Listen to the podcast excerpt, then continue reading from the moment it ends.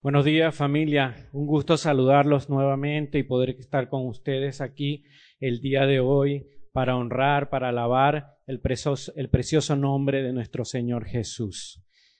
Hoy te damos gracias, Padre, por este momento, por permitirnos venir a tu presencia, Señor, y dedicarte este tiempo solo a ti, Señor, solo para agradarte a ti, Señor, solo para honrarte a ti y alabarte a ti. Y quiero comenzar leyéndoles el Salmo 9, versículo 1 y 2 que dice, Te alabaré, oh Jehová, con todo mi corazón, contaré todas tus maravillas, me alegraré y me regocijaré en ti, cantaré a tu nombre, oh Altísimo. Me alegraré y me regocijaré en ti, contaré todas tus maravillas. Cuando leemos la palabra del Señor, vemos que está lleno de autores que fueron inspirados por el Señor hablando de sus maravillas y hablando de sus características. Jeremías en el, capítulo 10, versículo 6 dice que no hay nadie como Él. Tú eres grande, tu nombre es grande y poderoso. Daniel también en el capítulo 9, en el versículo 4 dice, Señor, Dios grande y poderoso, que siempre cumples tus promesas y das pruebas de tu amor a los que te aman y cumplen tus mandamientos. Y aún el rey Salomón en Eclesiastés 15, 18 nos dice, la sabiduría del Señor es muy grande, Él es muy poderoso y lo ve todo. Ellos experimentaban la grandeza, experimentaron la grandeza y el poder de nuestro Señor, pero nosotros, tú ahí que estás en casa en este momento, también hemos experimentado. Nuestro corazón y nuestro espíritu conoce la grandeza del Señor, conoce de su poder y cada uno puede dar testimonio de lo que el Señor ha hecho en su vida, de su gran poder, de su gran amor. Por eso hoy te invito a que cantemos al poderoso en batalla, a que cantemos al grande, a que cantemos al misericordioso, a que, a que cantemos a ese que es nuestro dulce refugio. A ese vamos a alabar, a ese vamos a cantar el día de hoy.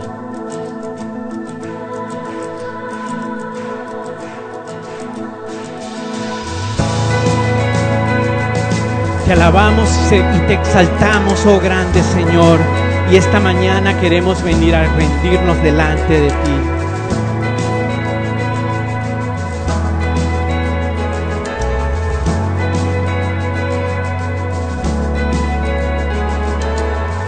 Su voz, mi dirección, cambió mi corazón en su verdad.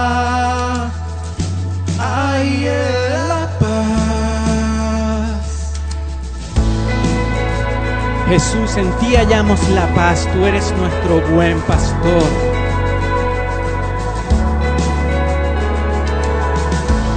Jesús, mi buen pastor, Él es mi provisión, su vida dio sin condición. Por eso va vamos a adorarle a Él.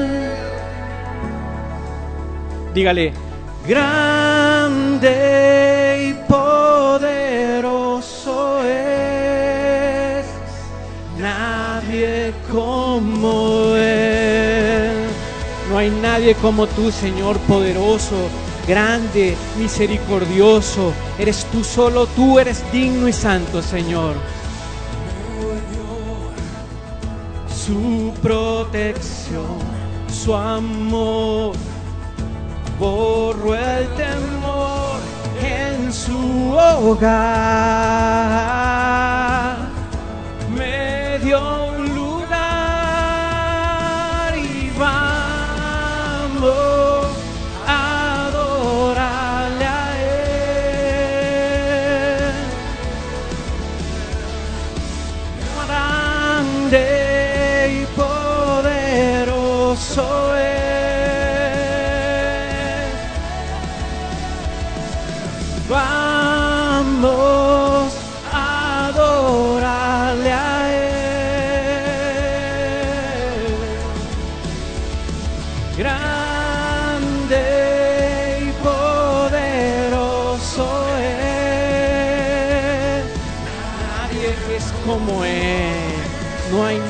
Como tú, Señor.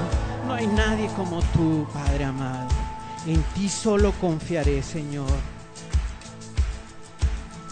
Nunca fallará su fidelidad en su nombre. Solo confiaré, nunca fallará su fidelidad en su nombre. Solo confiaré, nunca fallará su fidelidad en su nombre. Solo confiaré, nunca fallará en su fidelidad. Solo en su nombre que fue dado y en el cual hay salvación. En Él y solo en Él hemos de confiar. Exaltado sea tu nombre, Padre eterno. A ti, Señor, sea la gloria, sea la honra por los siglos de los siglos, Señor. Alabado seas, exaltado el Padre Celestial, al Hijo, nuestro Redentor. Padre Celestial, al Hijo, nuestro Redentor, Al eterno consolador. Unidos todos, vamos a adorar, a exaltar su gran nombre. Vamos a decirle una vez más, el Padre Celestial, al Hijo nuestro Redentor,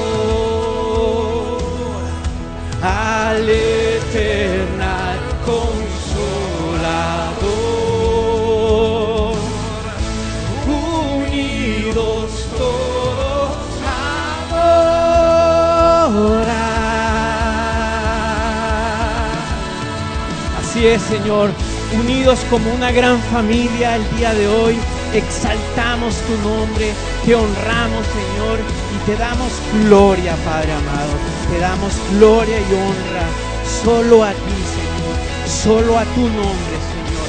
Exaltado seas, Padre de los cielos, alabado sea tu nombre. Vamos a adorarle a Él.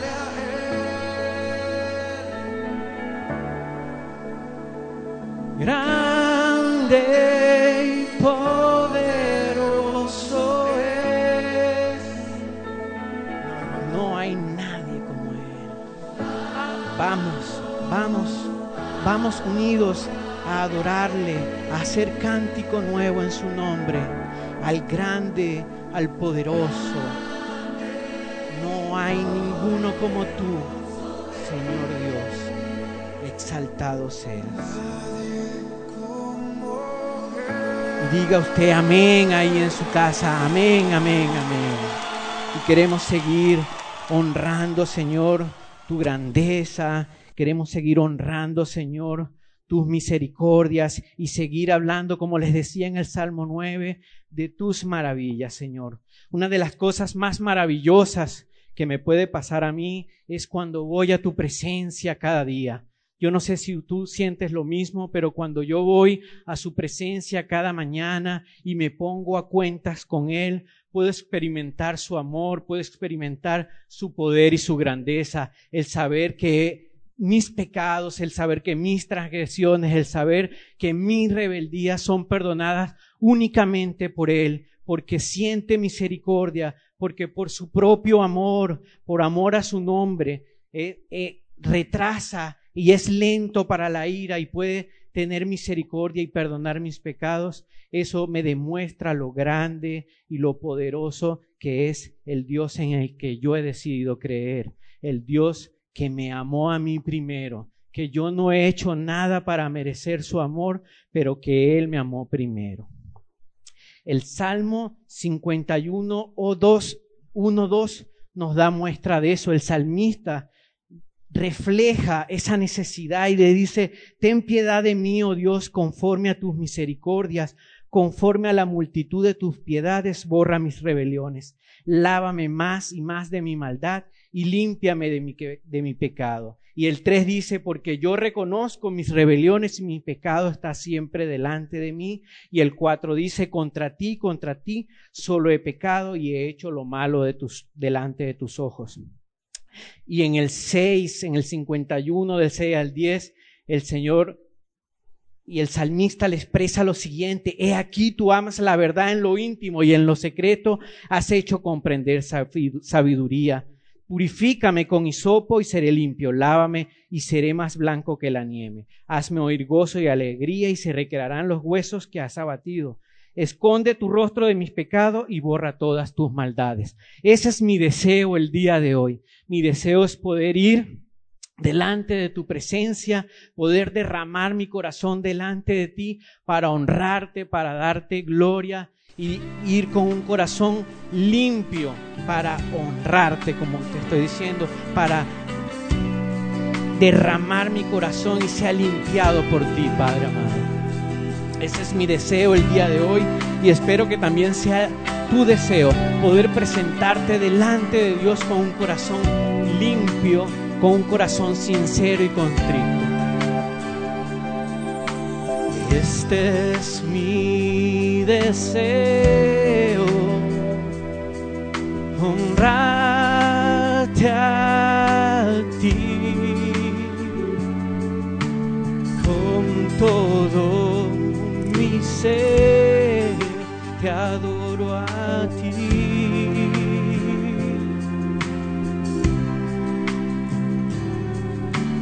Con todas mis fuerzas te alabaré.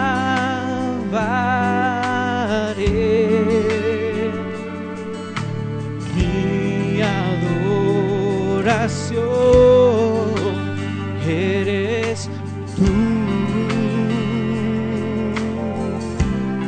Vamos a decirle todos juntos, Hoy te rindo mi ser, te doy mi corazón.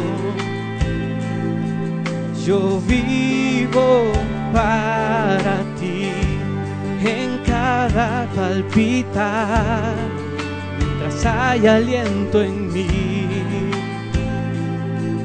Dios, haz tu obra en mí. Hoy te rindo mi ser, te doy mi corazón.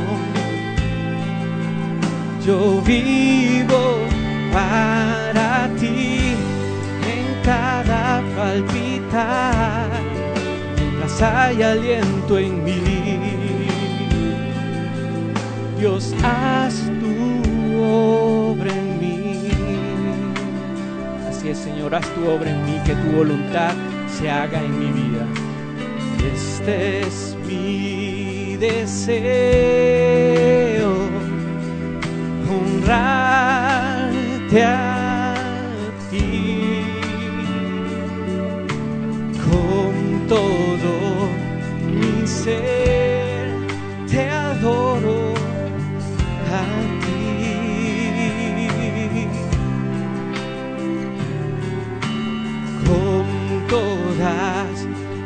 fuerzas te alabaré.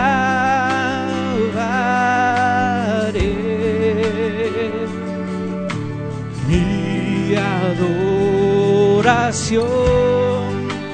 eres tú.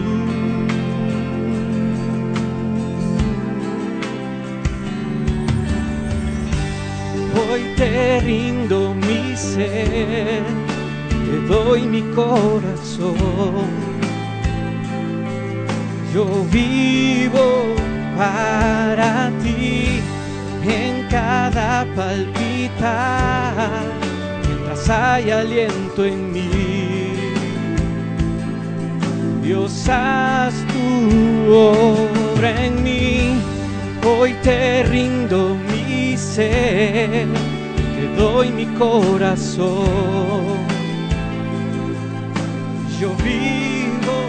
Para ti en cada palpitar, mientras hay aliento en mí. Dios, haz tu obra en mí. Así es, Señor. Perfecciona nuestras vidas, Señor, cada día. Alimentanos, Señor, de tu palabra, Señor. Sacia nuestra sed, Señor, de tu palabra, Señor.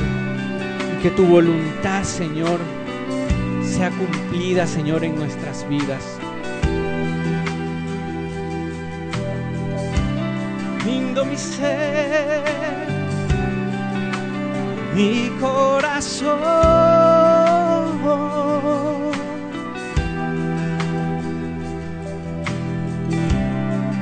Yo rindo mi corazón. Hoy te rindo mi corazón, Señor. Y me postro, Señor, ante tu presencia, reconociendo que solo tú eres mi Dios. Que anhelo conocerte cada día más, Señor. Que anhelo ser amado y disciplinado, Señor, por ti.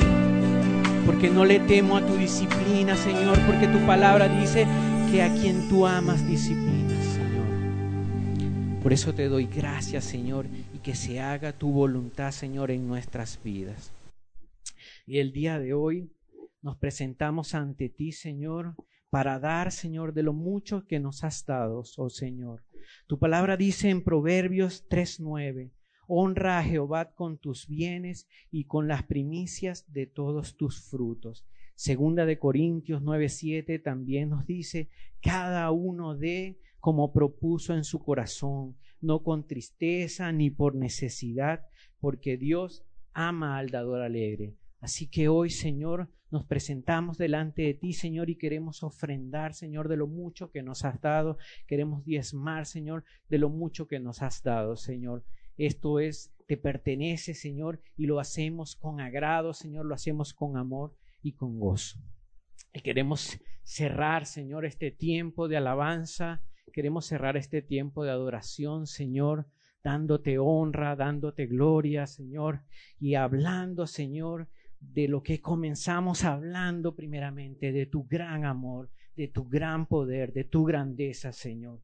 Queremos seguir hablando, Señor, y no nos cansamos. Hay tantas cosas que decir, Señor, de ti. Hoy solamente he podido hablar de lo grande y lo poderoso que eres, Señor, pero tú eres un Dios magnífico, eres un Dios maravilloso, que hace misericordia con el que es misericordioso, que es recto con el que es justo.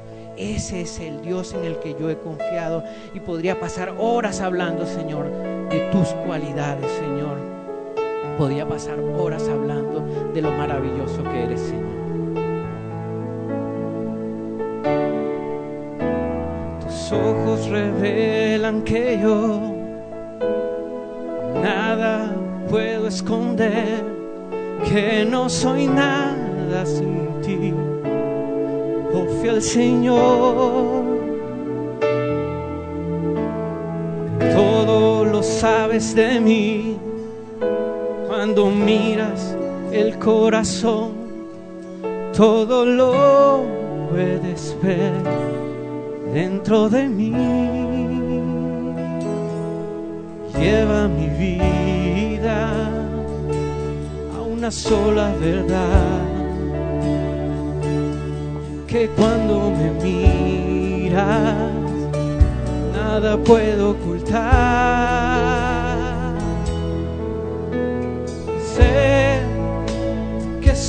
fidelidad que lleva mi vida más allá de lo que puedo imaginar.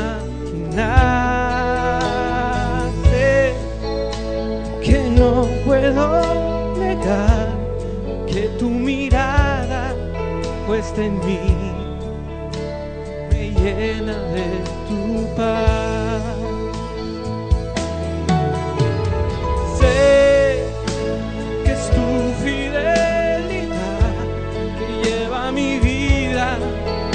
allá de lo que puedo imaginar.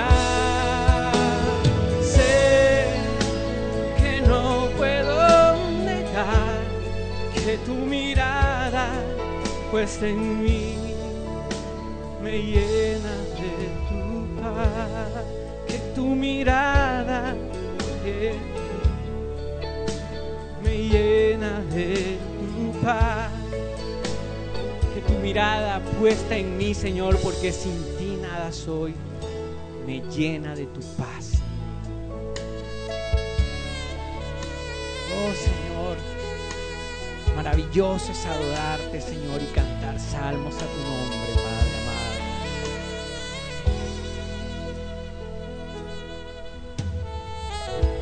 En mi corazón hay una canción que demuestra mi pasión. para mi rey y mi Señor. Para aquel que me amó.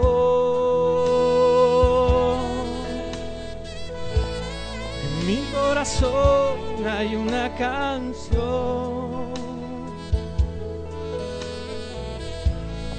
que demuestra mi pasión. para mi rey y mi Señor. Para aquel que me amó. Hermoso eres, Señor. Hermoso eres tú amado mío, tú eres la fuente de mi vida. El anhelo de mi corazón.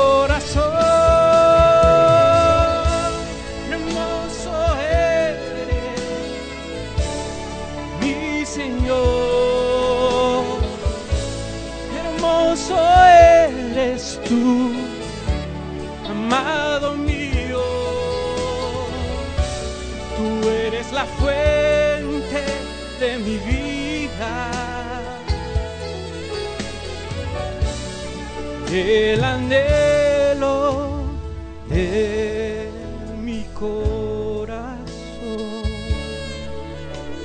Así es, Señor. Tú eres la fuente, Señor, de nuestras vidas es el anhelo de nuestro corazón, Señor. Hoy, Señor, te entregamos, Señor, todo lo que somos, Señor.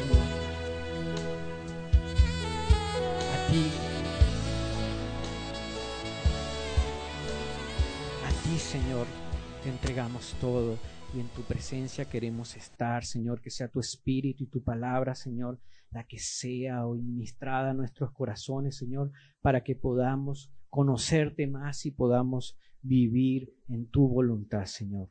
En el poderoso nombre de tu Hijo Jesús. Amén. Vamos a orar al Señor entonces para comenzar. Padre, gracias. Señor, te pedimos hoy como nunca que tu palabra siga penetrando lo más profundo de nuestro ser, de nuestro espíritu, Señor, y que sea alimentando nuestro espíritu, nuestra alma, nuestro cuerpo y todo nuestro ser.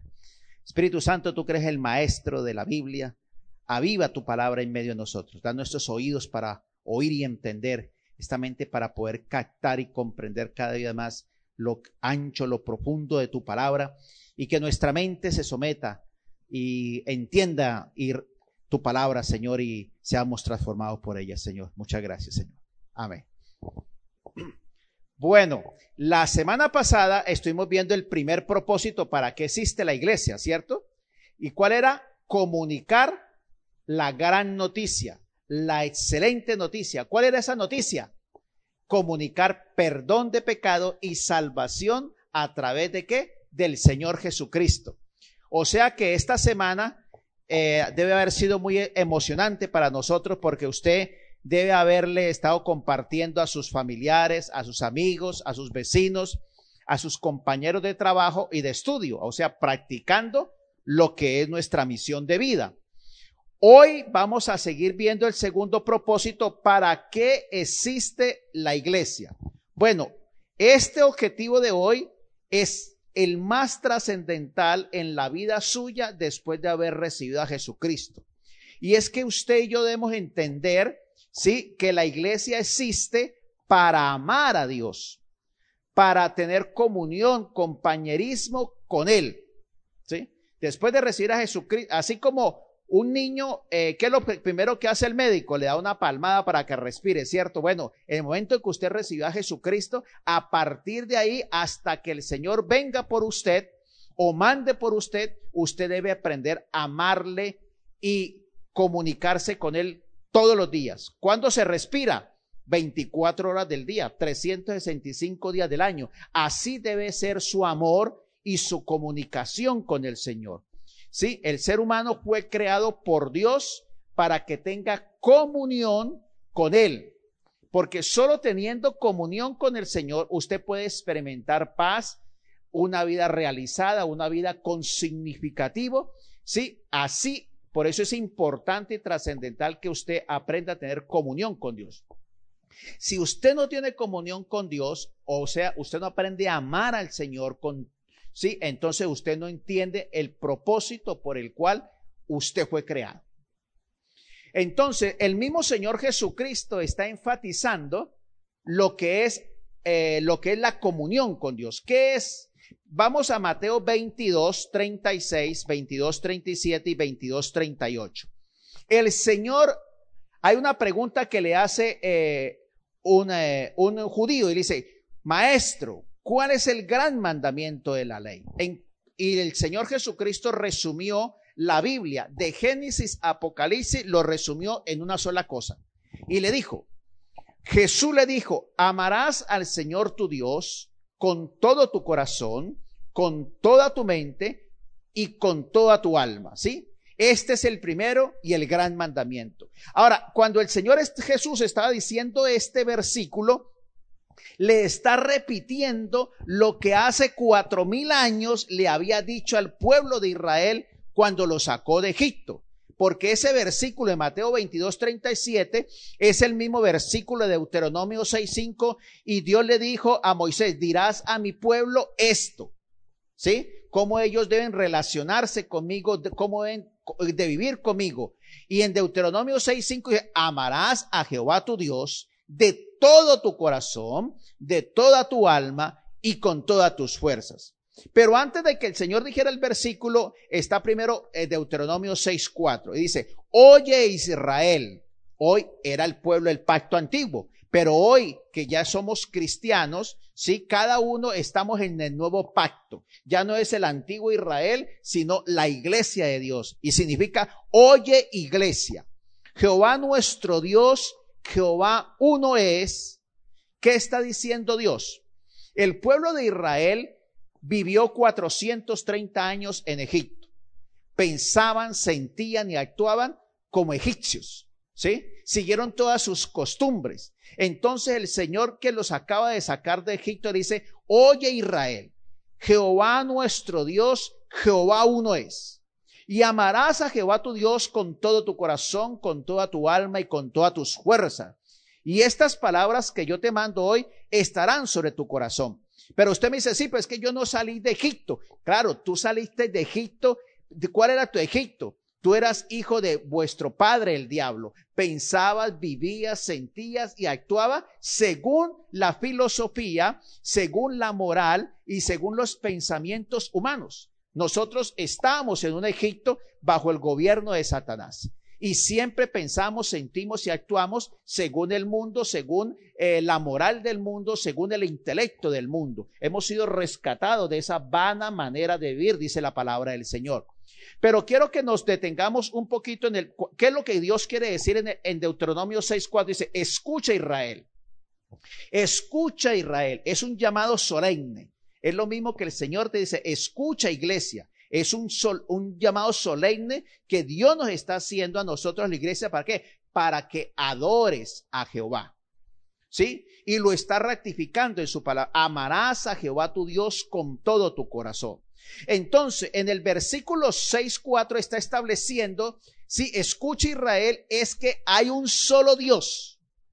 Les está diciendo, ustedes han vivido 430 años siguiendo todos los dioses de Egipto, el dios del sol, el dios de todos los dioses egipcios que hay.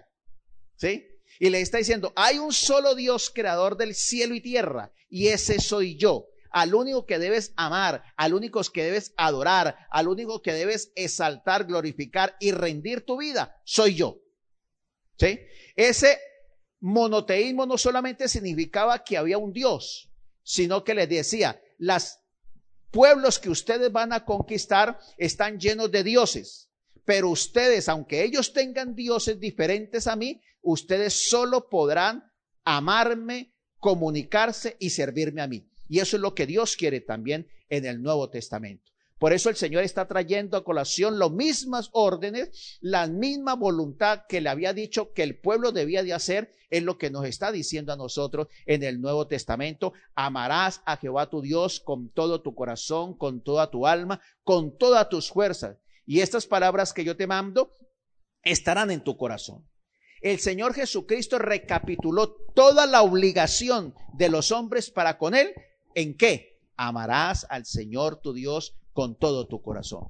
Sí, aquí el Señor estableció la definición completa de qué? La religión. La religión cristiana está fundamentada en una sola cosa, amar a Dios con todo nuestro corazón, con toda nuestra mente, con toda nuestra alma, con todo nuestro ser. Por eso usted se comunica con Dios. Entonces, la religión cristiana consiste en una sola cosa, amar a Dios con todo nuestro corazón. ¿Sí? Ahora, es importante que entendamos esto y saquemos de nuestra mente conceptos errados o erróneos de lo que es alabar. Cuando la gente canta una canción, piensa que está alabando a Dios. ¿Sí? La gente dice, voy a la iglesia y la gente piensa que por venir a la iglesia está adorando al Señor. ¿Sí? Alguna gente dice, entonces vamos a buscar el mejor cantante, los mejores cantantes, los mejores músicos, los mejores instrumentos y arranquémosle.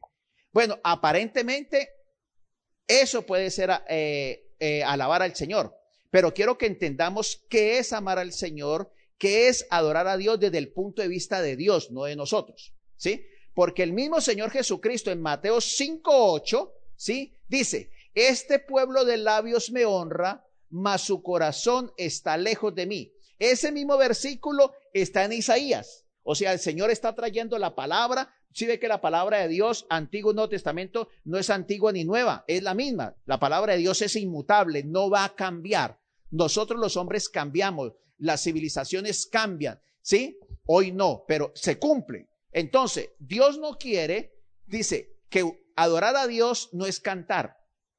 Simplemente, adorar a Dios no es simplemente tocar un instrumento. Adorar a Dios no es simplemente usar cosas externas. Lo más importante para Dios es tu corazón. Por eso dice, adorar a Dios significa darle culto, ¿sí? Es avivar. ¿Es avivar qué?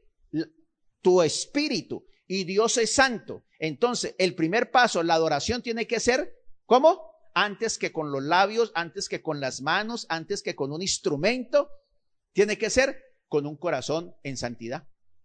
¿Sí? Tienes que alimentar la mente. Entonces tú adoras a Dios cuando alimenta la tu mente con qué? Con la verdad. ¿Y cuál es la verdad? La palabra de Dios. Si tú alimentas tu mente y tu mente se somete a los pensamientos de Dios, estás adorando, estás amando al Señor. Purifica tu imaginación. ¿Cómo purificas tu imaginación? Tus conceptos errados, tus conceptos eh, humanísticos, tus conceptos de los que tengas que entonces en la medida que tú meditas en la palabra de Dios y comienzas a meditar en, lo que es Dios para contigo, entonces tu mente va a ser transformada, tus emociones van a ser transformadas. Y si tus emociones están siendo transformadas por la, por la, por la palabra de Dios, estás adorando. ¿Sí? Tienes que abrir el corazón. Y el corazón es fundamental, porque el corazón tiene que decidir amar a quién. ¿Amar a quién? A Dios. ¿Mm? Y por último, tienes que consagrar tu voluntad. ¿Y la cuál es cómo consagras tu voluntad? Cuando tu voluntad la sometes a qué? A la voluntad de Dios. Estás adorando. ¿sí? Estás en comunicación con Dios. Recuerda que el primero y el gran mandamiento de la ley de Dios es que, que le amemos. Es nuestro deber como un principio de amor, ¿sí? De amar al Señor. Ahora, amar a Dios implica con un, con amor qué? Sincero, no son palabras. Tú puedes estar cantando, ¿sí? Tú puedes estar cantando aquí, pero entonces eh, o te, te, levantas en la mañana a orar o en la tarde, en cualquier hora levantas y dices, ay, pues que me toca que jartera, qué aburrimiento orar, yo preferiría ver la televisión. Bueno, voy a hacerlo porque no de, de, pronto Dios me castiga, voy a hacerlo porque, bueno, como dicen los cristianos y tanto que insisten, o sea, tú no lo estás haciendo con un corazón sincero. Y puedes estar cantando, puedes poner una canción, puedes pues, levantarte, pero tu corazón no es sincero. Entonces de ahí que con un amor fuerte. ¿Qué significa con un amor fuerte? Que Dios es nuestro todo. Entonces Dios tiene que ser el, el todo para nosotros. ¿Sí? Con un amor superlativo. ¿Sí? No debe haber nada por encima de nuestro amor a Dios. Y hoy en día, desafortunadamente, amamos más nuestra cansan nuestra negligencia, nuestra pereza, nuestra indiferencia, amamos más otras cosas que el Señor. Entonces, no es un amor, eh, nuestro amor es, la, digamos lo real, lo que sobra, se lo damos. El tiempo que sobra, el lugar que sobra, eh, si quiero, si, entonces, con un amor inteligente, ¿sí? Si tú eres inteligente, ¿por qué tienes que amar a Dios? Porque tienes que entender de dónde te sacó Dios. ¿Quién eras tú antes de que viniera el Señor Jesucristo? No, pues yo soy abogado, yo soy médico, yo soy ingeniero, yo soy electricista. No, eso es la actividad que tú desempeñas. Pero quiero que seas consciente que si tú no hubieras recibido a Jesucristo, no importa lo ingeniero, lo médico o el título que tú tengas o la capacidad alta que puedas tener intelectual o económica, tú eras hijo del diablo. Y como hijo del diablo estabas condenado a muerte espiritual, a muerte emocional, a muerte física y a muerte eterna. ¿Sí? Entonces, con inteligente, si Dios por su infinito amor manda a su Hijo Jesucristo, a pesar de que somos pecadores, de que somos rebeldes, que somos soberbios, altivos, a pesar de eso manda a su Hijo a la tierra, y a pesar de eso el Señor Jesucristo, por amor a nosotros, va a, a la cruz y cuando se va, dicen, no estén tranquilos, les voy a enviar a, la tercera persona de la Trinidad, les voy a enviar el Espíritu Santo para que esté en ustedes, con ustedes y a través de ustedes. Entonces, si uno es inteligente, tiene que aprender a amar a Dios con todo su ser, porque no hay nadie sobre la tierra que te ame más que Dios, ni tu cónyuge, ni tus hijos, ni tus padres, ningún ser humano, aunque te ame, nadie te puede amar como Dios te ha demostrado que te ama y con un amor eterno, ¿sí? La, entonces, tenemos que amar a Dios con un amor eterno, ¿sí? No es cantar, ay, amor eterno, te amo, te adoro y usted hasta llora, se me pone la piel de gallina, dicen algunos. No, ¿cómo se ama a Dios con amor eterno? Fidelidad y lealtad por encima de, a pesar de, hasta que Él venga por ti.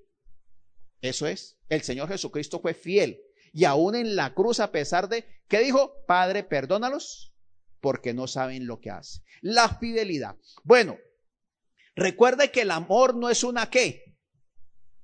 El amor de Hollywood y el amor humano es una emoción. Por eso es que en, en, en griego la palabra amor significa tres cosas significa amor fileo, amo a los que me aman, amo a los amigos, amo a los familiares, amo a las personas que me interesan. Está el amor eros, que es el amor solo de atracción sexual, solo me interesa la parte, eh, usar a la otra persona. Pero en la Biblia, Dios nos ama y nos enseña que aprendamos a amar con el amor que ágape, a pesar de, por encima de, debemos amar. ¿Sí? El amor, entonces, cuando tú decides amar, ¿sí? a Dios y a cualquier ser humano, tienes que hacerlo basado qué? Que es una decisión, que tú decidiste amar. Y así como Dios te decidió amarte a ti, tú tienes que ejercer tu voluntad.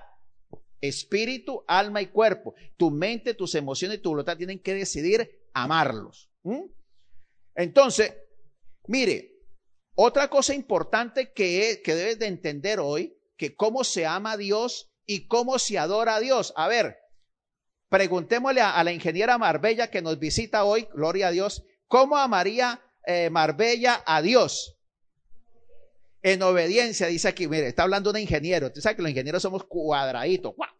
Bueno, eso, ¿qué significa? Pero mire, la misma amor y la misma adoración que se hace a Dios no está al libre albedrío nuestro. Dios lo estableció.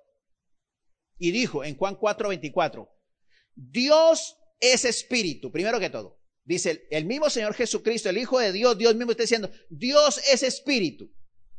Y los que le adoran en espíritu y en verdad es necesario que le adoren. Ojo que mire, ¿sí Mire que el Señor está diciendo, yo adoro al Señor eh, eh, moviendo las palmas.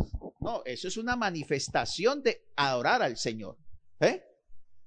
No, entonces no. Vea, entonces, el Señor Jesús define el verdadero culto de adoración a Dios es, es como en espíritu. Por eso es que nosotros fuimos diseñados con espíritu, con alma y con cuerpo. Lo único que, que se muere y se envejece y se desgasta y se muere es el cuerpo. Pero espíritu y alma son eternos. Irán a una eterna presencia de Dios o a una eterna condenación a morar con el diablo por la eternidad. Pero no muere. Entonces, mire, por eso, como es en espíritu, ojo con esto, mire lo que dijo en 1 Samuel 15, 22. Y Samuel dijo, se complace Jehová tanto en los holocaustos y víctimas como en que se obedezca a la palabra de Jehová. Ciertamente el obedecer es mejor que los sacrificios y el prestar atención a que la grosura de los carneros. Porque como pecado de adivinación es la rebelión y como ídolos e idolatría la obstinación.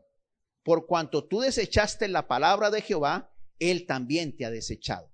Entonces, como la adoración, amar a Dios es de mi espíritu, de mi alma, de mi mente, de mi corazón, de mi voluntad, ¿sí? Es amarlo, es una decisión que tú haces. Por eso el Señor dice, no es con cosas externas. Entonces, si Dios es espíritu, no está limitado a cosas. ¿Sí ve? No está limitado a qué? No, que eh, los judíos decían es que solamente se adora en Jerusalén, solamente se adora en el templo del Señor. No, el Dios no está limitado. El mismo Señor dice, los cielos de los cielos no pueden contener. El mismo Salomón entendió, dice, tú, eh, ¿qué es el hombre para que vengas a habitar en un sitio? O sea, no son sitios. De pronto usted le pone mucho misterio, hay que tener reverencia, respeto por las cosas cuando se van a usar para el Señor y en el momento en que se van a usar para el Señor son santas pero usted puede, por ejemplo, limpiar el lugar, la iglesia inmaculada, echarle el perfume perfecto y vino la persona perfecta con el traje súper bien vestido y con el instrumento bien afinado y con la mejor voz y comenzó a cantar. Pero el problema es que si no lo hace en el espíritu, si no lo está haciendo con un corazón de genuina reverencia, temor, privilegio hacia Dios, Puede escucharse una voz preciosa y entonces usted dice, uy, yo me sentí allá arriba, ¿sí? Se sintió. ¿Usted me está diciendo qué? ¿Se sintió dónde? Se sintió. Hay, hay gente en la iglesia que dice, hoy no me gustó la alabanza, no me gustó la música, como si lo estuviéramos haciendo para él. La alabanza no la hacemos para usted. ¿Sí? Nada en la iglesia se hace para que a usted le guste. Se hace para agradar al Señor y se comunica su palabra para que penetre a su espíritu, a su alma, a su cuerpo y a todo su ser. ¿Mm? Entonces, si es en el espíritu, no está limitado ¿qué? A cosas. Ojo con eso. ¿Sí? Entonces, aquí tengo el agua bendita, eso, es, eso es brujería, ¿vio? Ojo con eso. Entonces no está limitado, es que yo siento la presencia de Dios cuando, cuando me arrodillo. No, si usted se arrodilla o no se arrodilla, no tiene presencia de Dios. Pero si usted se arrodilla con un corazón de reverencia al Señor, eso es otra cosa. Pero usted puede arrodillarse y tener la mente en otro lado. Ahora, como Dios es espíritu y la alabanza es en espíritu, y si Dios es en espíritu, no está limitado ¿qué? a lugares. Cualquier lugar, ¿qué dice la Biblia? Donde se reúnan dos o más en mi nombre, allí estoy yo. Porque hay gente que tiene, les toca en lugares que, cualquiera que pasaría por ahí dice, uy, esos carnales, miren, allá están eh, en tal sitio adorando. ¿Y, cuál ¿Y si es el único sitio que tienen? ¿Mm? No son lugares. Los lugares se hacen santos cuando usted reverencia y honra al santo. ¿Mm? Pero entonces llévese la estampita del santo para que te proteja. o haga esto que, ¿sí? tantas cosas que hacen de fetichismo los cristianos, igual que los no cristianos. Vaya a la, librería cristiana, comprarme una calcomanía, dice, yo te amo porque entonces si pongo la calcomanía no me van a chocar. No manejes bien y te van a chocar. Y aunque manejes bien, te van a chocar. Ojo con eso. ¿Sí ve? Caemos en, nuestros ritos pasados de Egipto, de Egipto. Entonces, Dios es espíritu, no está limitado a lugares. ¿Sí? Entonces, en cualquier lugar donde tú estés y decidas reverenciar y, sientas cómodo para buscar la presencia del Señor, ese es el lugar santo que tú en ese momento se consagra a ser santo, porque estás haciéndolo en el espíritu con todo tu ser. Si Dios es espíritu, lo que le ofrezcamos tiene que ser dones espirituales. Dones espirituales. ¿Sí? Entonces, en el Antiguo Testamento eh, se sacrificaban animales, se hacían inciensos, porque eso es lo que Dios mandó para que la gente entendiera que por su pecado vendría el Mesías a ofrecer su vida para rescatarlos y borrar para siempre sus pecados. Pero hoy en día que el Mesías, si usted recibe a Jesucristo, vive dentro de su corazón, usted no necesita cosas, sacrificarle cosas. Alguno dice, hoy voy a hacer una abstención, voy a abstenerme porque Dios sabe que eh, necesito abstenerme. No, voy a limitarme de tal cosa. ¿Sí? Esas abstenciones, esas limitaciones o privaciones, cuando tú no lo haces por ejemplo, la gente dice, voy a ayunar porque es que, eh, pero usted no lo hace con el corazón debido de buscar intimidad con Dios, de buscar que Dios limpie su corazón, sino como, bueno, voy a hacer este sacrificio para que Dios sepa que yo lo amo. Hermano, estás aguantando hambre.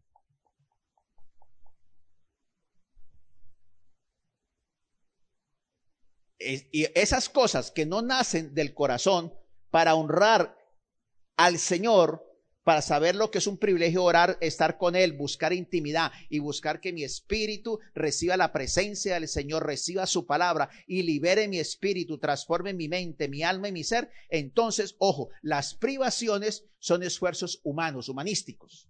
¿Se ha visto a gente que dice, váyase de rodillas y entonces Dios le va a perdonar sus pecados? ¿Sí? Como usted robó, mató, asesinó, entonces vaya, haga una obra de caridad y es perdonada. Oh, eso es religión, eso es humanismo. Dios dice, Dios ve el corazón. ¿Se acuerda del versículo bíblico que dice, sobre toda cosa guardada, guarda qué? No el billete, no las joyas.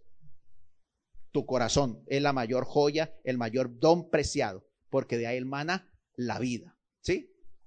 Entonces, las ofrendas que corresponden a un Dios que es espíritu, tienen que ser en espíritu. ¿Y qué es lo que es del espíritu primero que todo? Amarle a Él. ¿Mm? Amarle a Él. Si tú no le amas al Señor, si no eres agradecido, inteligente, agradecido con lo que Dios ha hecho por ti, los beneficios que ha traído a tu vida, ¿sí? Y lo que significa más adelante, eh, ser cristiano lo explicaremos más adelante. Entonces, lo primero que tú, una persona inteligente y que entiende y comprende de dónde me sacó Dios, por eso en la Biblia dice, nunca olvides de dónde te sacó Dios. ¿Sí? El que alguno dice, no, es que el Señor me sacó de la droga, no, es que me sacó de una vida frustrada, de un matrimonio acabado, de una familia derrotada. No, eso, eso es fruto primero. ¿De dónde te sacó Dios? Estabas en Cristo. No importa lo buena persona que tú seas, lo inteligente que tú seas, lo moral que tú seas. Tu vida era un caos, seguiría siendo un caos y iría a la eternidad por un caos. Si eras frustrado era porque no tenías a Cristo. Eso lo dijo, eh, sí, en el hombre hay un gran vacío que solo lo puede llenar Jesucristo.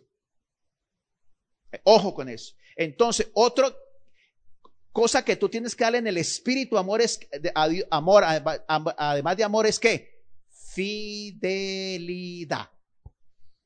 Dios es fiel a pesar de que nosotros pecamos, a pesar de que nosotros desobedecemos, a pesar de que somos eh, duros de corazón, altivos, soberbios, Dios es fiel. Cuando decimos que Dios es fiel, no queremos decir que Dios es qué?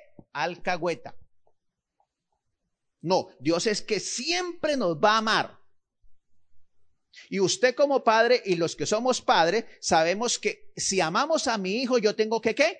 Educarlo, tengo que instruirlo, tengo que corregirlo. Siempre se amará a la persona, pero nunca se aceptará el pecado. Eso es lo que hace Dios. Independiente de tu pecado, independiente de mi pecado, independiente de lo que tú, Él te ama. Y la Biblia dice, al que yo amo, corrijo, disciplino, formo, trato, porque quiero que es el bien. Una, si tú quieres amar a Dios con palabras, sí, en vez de palabras tienes que aprender a decir lo que decía aquí el ingeniero, obediencia, obediencia.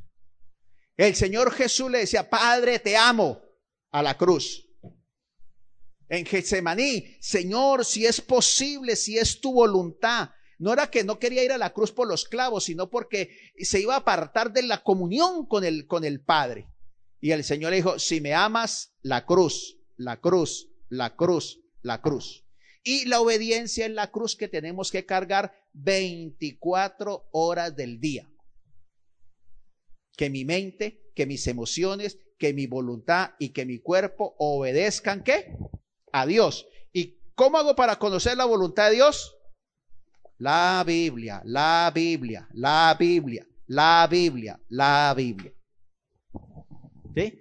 ¿Y cómo aseguro que el Espíritu Santo me, me corrija, me instruye? Porque el Espíritu Santo no se va a salir ni a derecha ni a izquierda de lo que está escrito en su palabra. ¿Sí?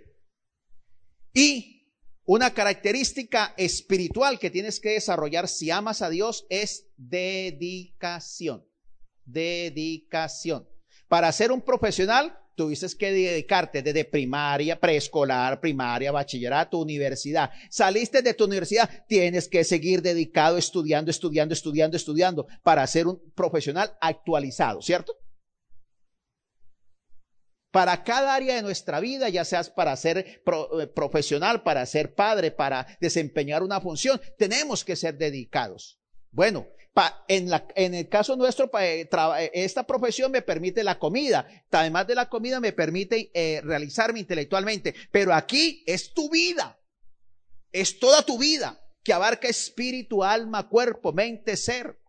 Por eso es que tú tienes que ser dedicado, consagrado, apartado para Dios para amarle a Él por encima de todo, para adorarle a Él, para comunicarte con Él, dedicación. Dios es dedicado a nosotros 24 horas del día.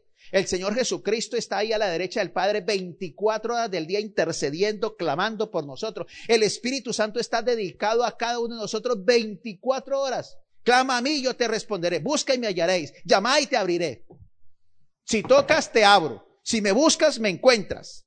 24 horas del día, 364 días del día, el Señor te ama, el Señor es fiel, el Señor es dedicado a ti. Y entonces, de gracia recibiste, tienes que dar de gracia.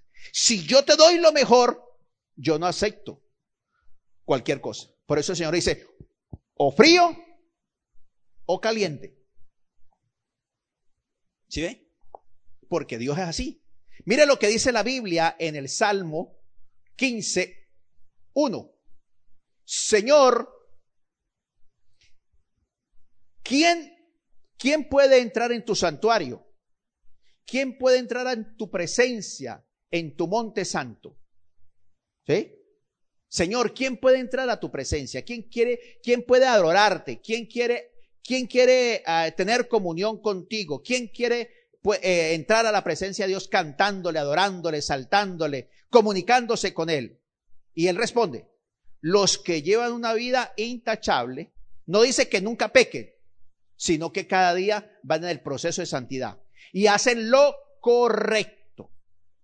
Los que dicen la verdad con el corazón. ¿Sí ve? Ojo con eso. Porque usted puede decir una verdad que parece verdad, pero que es media verdad.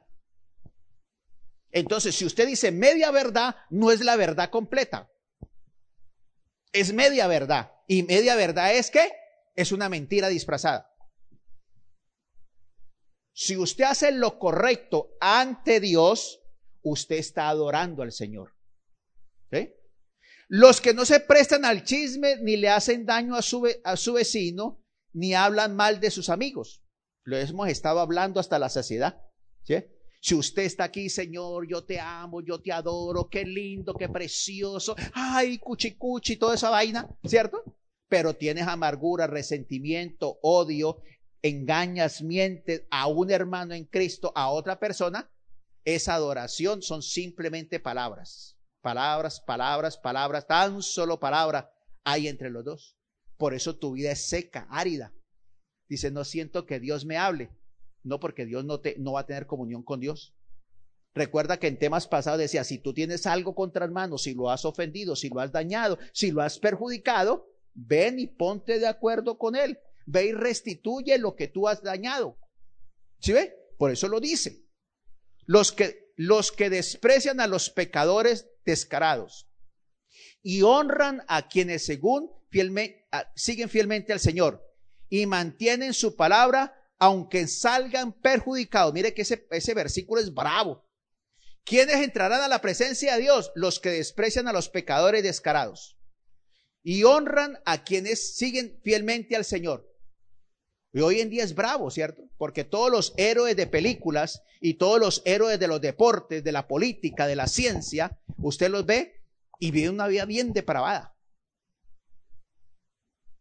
Y uno ve a los cristianos tratando de imitar a los otros en su manera de vestir, en sus peinados, en su hablar, y quieren desesperados imitar a la gente del mundo. ¿Y qué dice el Señor? Los que desprecian a los pecadores descarados. Claro, vivimos en el mundo, no nos podemos salir del mundo, pero hay muchas cosas que usted tiene que seleccionar. Mire la música, la letra de la música. ¿Será que esa letra de música está glorificando al Señor? ¿Será que eh, a mí me gusta el cine, yo, a mí me fascina el cine, pero hay muchas películas que no puedo ver, ni que debo ver, primero para no contaminarme. Y así su decía. O sea, estamos en el mundo, no nos debemos ir del mundo, pero hay muchas cosas que yo sí tengo que ejercer dominio propio, ¿sí? Y aunque de pronto a, tu, a tus ojos satisfaga, a tu deseo carnal puede satisfacer, pero no satisface al espíritu. ¿Qué más dice ahí? Y siguen fielmente al Señor y mantienen su palabra, aunque salgan perjudicados. Mire la verdad. A veces, por decir la verdad, tú puedes salir perjudicado. Y a veces hay que decir la verdad. No, pero es que eh, mejor el que calla otorga. ¿Se acuerda la famosa palabra? Entonces, cuando tú te callas, cuando debes de hablar para decir la verdad, sostener la verdad, y te callas por tu propia conveniencia, estás pecando.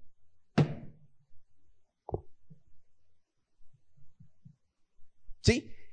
Versículo 15.5. Los que prestan dinero sin cobrar intereses y no aceptan sobornos para permitir, para mentir acerca de un inocente. Esa gente permanecerá firme para siempre. Aquí está. La usura es pecado. La Biblia dice, si un hermano en Cristo tiene una necesidad y no tiene dinero, tú no les puedes decir a él, y si esa, oro, si es confiable, porque siempre, siempre recomiendo, no preste dinero a ningún hermano porque son como, le, como mansas palomas y ovejas para pedir prestado. ¿Sí? a uno le da Alzheimer, no se acuerda nunca más de la deuda que tiene. Y otros, si se acuerdan, vienen como leones para que no se le acerque. Pero si tú ves a un hermano, entonces no puedes decirle, mire, eh, en la calle están prestando al 10%, pero como tú lo necesitas, yo te lo puedo prestar, hermano querido. Entonces no te olvides que eh, al 20% te sirve. ¿Eso cómo se llama? Se llama usura. Eso es lo que Dios está diciendo. No puede tener un corazón codicioso, amoroso, lleno de usura, lleno de aprovecharte de otra persona. Porque no te olvides que más adelante, con la misma mara que vives, te van a medir. El día que llegas a necesitar tú un préstamo, nadie te lo va a hacer. Y si te lo hacen, ah, tú me cobras el 20%, 50%. Y ahí sí vas a reclamar, uy, pero este cristiano, uy, ahí sí reclamas que eres cristiano. ¿Y por qué no dices tú cuando eres al contrario? Entonces está entendiendo cómo se adora al Señor. ¿Con palabras? ¿Con manifestaciones externas de instrumentos? ¿Con las mejores voces más preciosas y lindas y bellas? No, eso se debe hacer.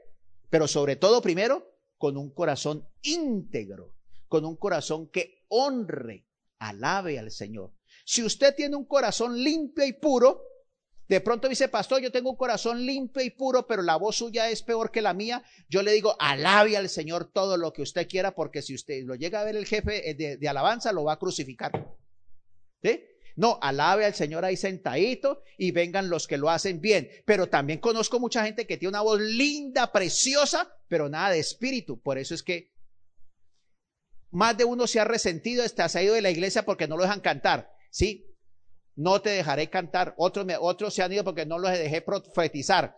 No, papadito, porque la vida tuya no es testimonio de vida. No tienes espíritu, tienes, puedes tener voz, puedes tener el instrumento, puedes saber tocar el instrumento, pero te falta lo más trascendental. Tiene que ser en el espíritu y verdad. ¿Sí? ¿Verdad es qué? Que está de acuerdo a qué? a la palabra de Dios. No a, no a lo que yo quiera, ¿sí ve? A la I, a, lo que dice la verdad. El verdadero culto es cuando el espíritu, la porción invisible e inmortal que tú tienes, ¿sí? Se comunica con Dios. Por eso la Biblia dice, y el espíritu comunica al espíritu lo que es de Dios. Ahora, el alma y el espíritu que son eternas irán a la presencia de Dios. Por eso tienes que cuidarlo como la joya más preciosa de tu vida, no son las posesiones. Disfrútalas, administrelas. Pero no es lo más, lo más valioso que tú tienes. Ni siquiera tu cónyuge. Valóralo, aprécialo, y a los hijos, valóralos, aprecio, pero no son lo más valioso que tú tienes. Lo más valioso que tú tienes es Cristo en tu vida. Por eso tienes que darle la máxima prioridad de amarle a Él con todo su corazón, con toda su mente, con toda su alma, con todo tu ser. Porque de Él vienes, por, por Él existes y a Él irás a tu presencia. Por la eternidad vas a estar en su presencia. Entonces, hijos de Dios, la iglesia existe para qué? Para celebrar la presencia de Dios. El Salmos 34, 3 dice, engrandece al Señor conmigo, exaltemos aún a su nombre. ¿Sí? Otro salmo dice, yo me alegré con los que me decían, a la casa del Señor iremos. La alabanza, la adoración se hace de dos maneras. Se hace primero privada y después pública. Si tú no tienes una relación personal privada con Dios, entonces, cuando llegue a la iglesia, no, yo voy a la iglesia, puede que terminen los cantos, porque es que eso a mí, no, me, no me entra, no me entra. Te estás perdiendo lo más importante. Es como si tú fueras a sembrar y no araras, limpiaras y regaras y prepararas el terreno para la semilla. ¿Sí? Eso hace la alabanza. La alabanza prepara el corazón, quita la ansiedad, el miedo, el temor, el desasosiego. Eh, eh, en, la medida que eh, tú estás orando, cantando, ¿sí? El Espíritu Santo te va ministrando. Por eso la bendita lucha que yo tengo todos los días con los que cantan, ¿sí? No me busquen canciones bonitas. Hay canciones bonitas, muy lindas, pero no sirven para nada. Usted tiene que buscar lo que, canciones que sean bíblicas, que sean alabando, adorando, exaltando al Señor, reconociendo su grandeza, reconociendo su magnificencia. Por eso uno de los salmos dice, eh, ¿cómo es? Grandes y maravillosas son tus obras. Señor Dios Todopoderoso. Hay otra canción que dice, ay, Él me hace sonreír. El Señor no lo, hijo, si tú no sonríes por haberte salvado el Señor, haberte salvado de la muerte eterna, entonces, ¿qué te va a hacer sonreír?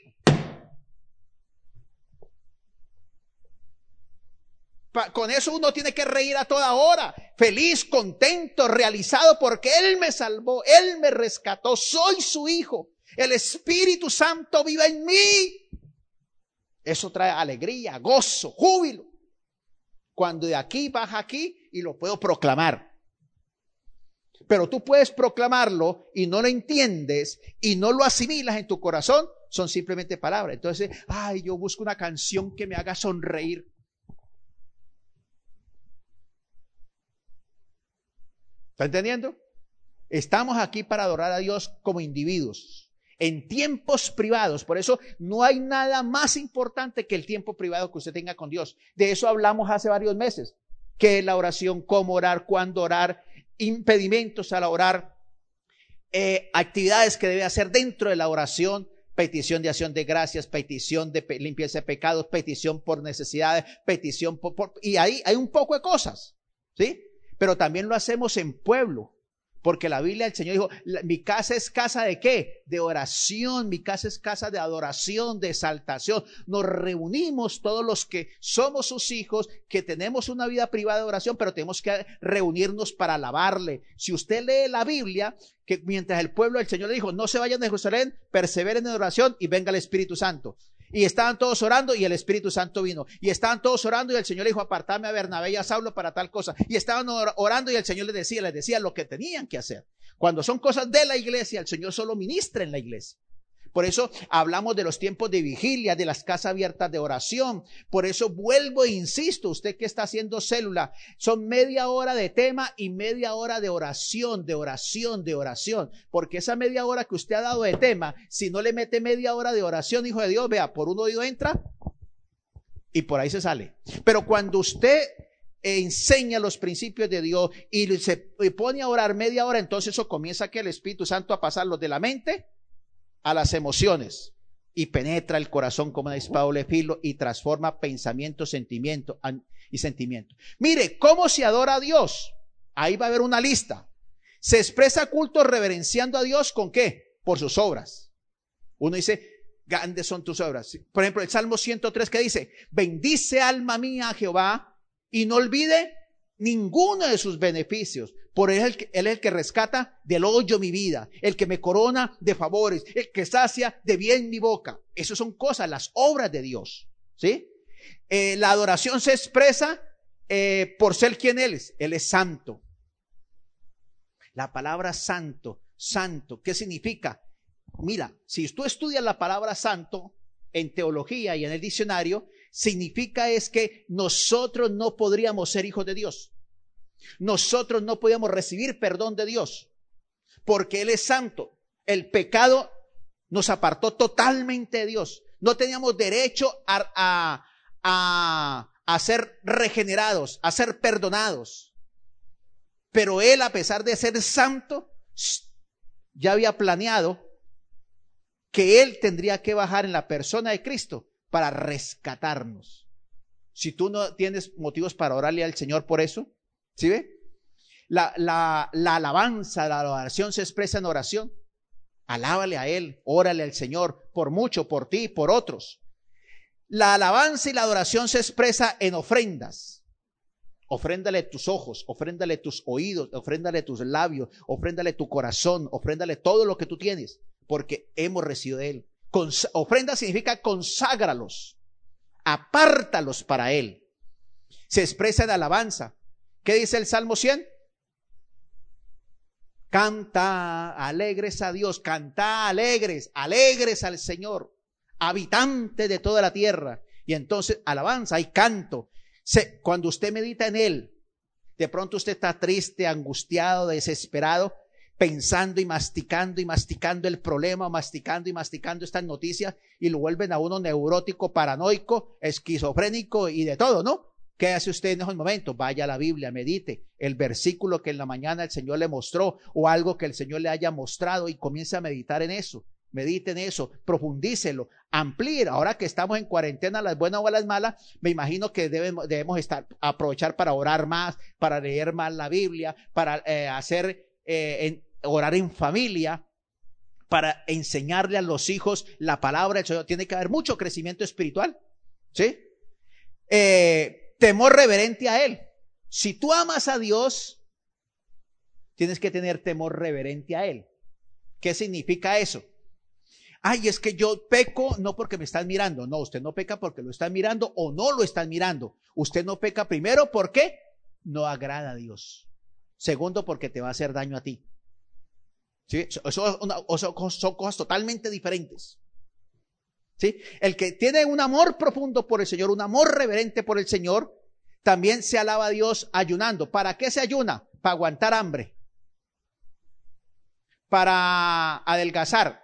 No, ni para adelgazar, ni para aguantar hambre. Se ayuna, si, si usted lee la Biblia, Isaías dice, para rasgar nuestro corazón, para convertirnos de nuestros pecados, para tener un tiempo aparte de buscar liberación, sanidad, medicina hacia el espíritu, al alma, a la mente o al cuerpo.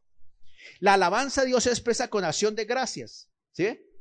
¿Cuántas veces usted da gracias eh, en el grupo de oración? Usted dice, oren por mí, oren por mí, oren por mí, oren por mí, oren por mí. Pero ¿cuántas veces de esas 500 veces que usted pidió oración, usted dijo, quiero agradecerle al Señor porque el Señor me, me contestó o me dijo tal cosa? No nos gusta dar gracias. Somos desagradecidos. ¿Sí? Entonces, ojo, reverencia. la adorar a Dios se expresa con qué? Con reverencia. Cuando usted va a ir a su presencia, vaya con reverencia, no con temor, sino con reverencia. Él es tu padre, Él es, tú eres hijo, pero también es el santo rey de reyes y señor de señores. Cuando tú leas la Biblia y te atrevas a decir, la Biblia dice, no chapucees el versículo, léelo como está escrito en la Biblia. Si no lo entiendes, no te pongas a decir barbaridades. Es que yo entiendo, a mí me parece, no, eso se llama paráfrasis. Tú tienes que decir, la Biblia dice, y lo que dice la Biblia es esto. Eso es otra cosa. Entonces, ojo con la reverencia al Señor. ¿Y cómo se adora al Señor? ¿Cómo se ama al Señor? Con servicio. Con servicio. Todo lo que hagas, hazlo para el Señor y no para los hombres. Tú como hombre, ofrécele tu vida en servicio a Dios. Como cónyuge, como padre, como lo que seas, tienes que vivir una vida de servicio y sirviendo a los hermanos también, como dice la Biblia. ¿Sí? La adoración se hace pública, se hace en privado, se hace en familia. Toda la adoración se, se, hoy en día se concentra quién? En la magnificencia de Dios Padre, de Dios Hijo y Dios Espíritu Santo. Ahora, ¿Qué prohíbe la adoración? ¿cómo así que qué prohíbe la adoración? Primero, si estás en pecado, no puedes tener comunión con Dios. Tú puedes cantar todo lo que quieras. Puedes ser el mejor músico, la mejor voz, con la mejor postura física. Pero si hay pecado, no hay comunión. ¿Sí? La Biblia establece que se prohíbe terminantemente la adoración de seres humanos. ¿Sí? Tú puedes amar a, tu, a tus padres, puedes amar a tu cónyuge, puedes amar a tus hijos, puedes amar a tus hermanos, pero ninguno de ellos está por encima de Dios. Cualquiera de ellos que te diga o que te incite o te motive a hacer algo que vaya en contra de Dios, tienes graves problemas trae consecuencias funestas a tu vida. De pronto se pone bravo el cónyuge o, el hermano o el primo o, el hijo. Es problema de ellos. Pero mucha gente quiere tener primero, quiere tener primero problemas con Dios, pero no con los con humanos. Entonces, ojo ahí, se prohíbe terminantemente la adoración de ángeles. ¿Sí? O sea, Venimos de una religión donde siempre nos enseñaron a adorar, ¿sí? Al único santo que me gusta es el sancocho, ¿sí? Ese es más rico, ¿sí? Pero ningún ser humano, ni, ni, ni ningún demonio se puede orar. Porque va contra la el carácter de Dios. Dios es uno y al único que se debe adorar, servir y rendir su vida es a Dios Padre. Se prohíbe terminantemente la oración de cualquier criatura o cosa. Nosotros adoramos el dinero, adoramos la fama, adoramos eh, el ser reconocido, adoramos tantas cosas y ocupan el primer lugar. ¿sí? Hoy en día la gente adora el cuerpo, y por el cuerpo usted lo ven y, se levantan a las 3 de la mañana, van y trotan y después por la noche la alimentación y un poco de cosas que son buenas hacerla, pero dejaron, dejado de ser un algo de salud para convertirse ¿qué? En un ídolo. Y todo lo que se convierta en un sea deporte, sea estudio, sea trabajo, sea posesión, sea dinero, o cualquier cosa que tú adores por encima de Dios, te destruye. ¿Sí? Se prohíbe terminantemente la adoración de dioses falsos. Entonces, descubre en tu vida cuáles son los dioses falsos a los que tú estás amando con todo tu corazón, con toda tu mente, con toda tu alma, con todo tu ser. A la cual para eso amas e inviertes tu vida, tus dones, tus talentos y tus recursos económicos en esas cosas. El verdadero amor a Dios, la verdadera oración no es según qué, mi gusto. Yo quiero adorar a Dios, ¿sí? ¿Sí? Usted tiene que preguntarle, busque, busque lo que adora el Señor. No es una canción, no es un sitio, no son cosas. Amarás al Señor tu Dios con todo tu corazón, con toda tu mente, con toda tu alma y con todo tu ser. Y cuando lo vayas a hacer, hazlo con excelencia, con calidad espiritual, pero también con esencia y calidad. Si sabes tocar el instrumento, tócalo. Si sabes cantarle al Señor, cántale al Señor. Hazlo con alegría. Y los que no tenemos voz, cantémosle con todo nuestro corazón en grupo, que el Señor, cuando lo escuche, eso es cantos celestiales. Cuando Él escucha, no está escuchando, ve, estoy escuchando a Julano allá canta Sultano. No, él está escuchando la canción de todos sus hijos. Y para el Señor, del del más destemplado hasta el más templado, son olor grato, agradable, porque lo están haciendo con qué? Con todo su corazón, con toda su mente, con toda su alma, con todo su ser. Recuerde que amar a Dios se expresa en espíritu, es espíritu y en verdad, o sea, en obediencia a Dios y a su palabra. Vamos a orar. ¿Sí? Vamos a orarle, Pedro. Vamos a escuchar esta canción y, esta canción que se vuelva una oración en nuestro corazón. Recuerde que este es el las para, para lo que estamos hechos. Así como respiramos, así debemos de amar a Dios con todo nuestro corazón, con toda nuestra mente, con todo nuestro ser, porque por Él y para Él vivimos. Oh sí, amado Padre Celestial.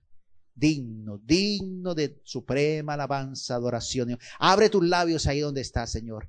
No, no esperes que yo te diga nada porque tú, tú eres el que alaba. A ti atribuimos la gloria. A ti, a ti. A ti, Señor. A ti atribuimos la honra. A ti poder y majestad,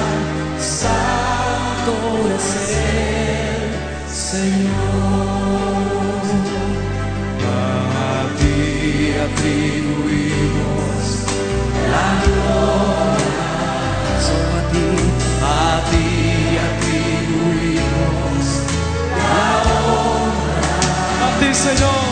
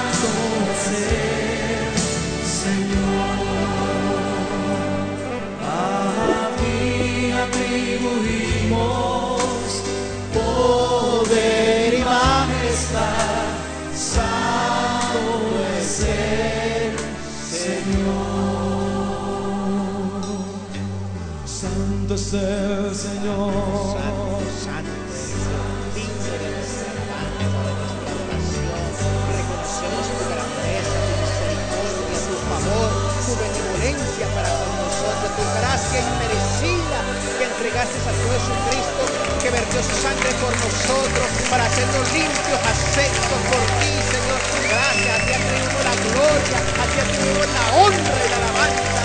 Señor, te damos la gracia, la gracia, porque no lo merecíamos, pero a ti te plació por tu gracia, por tu amor, por tu benevolencia para con nosotros, Señor. A ti sea la gloria y la honra, a ti sea la alabanza y la adoración con todo nuestro ser, porque tú eres el digno, el digno Rey de Reyes, el digno Señor. A ti atribuimos la gloria.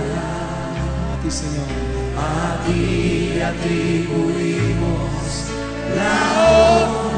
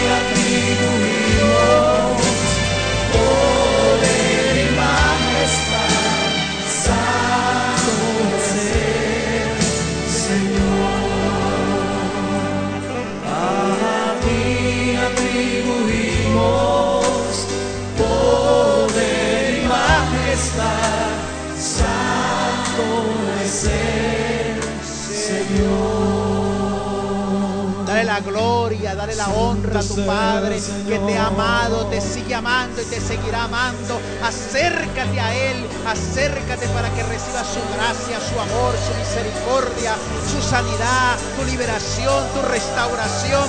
Acércate a Él que tiene agua de vida para ti, Hijo de Dios. Acércate, acércate a tu Padre. Bendito, digno.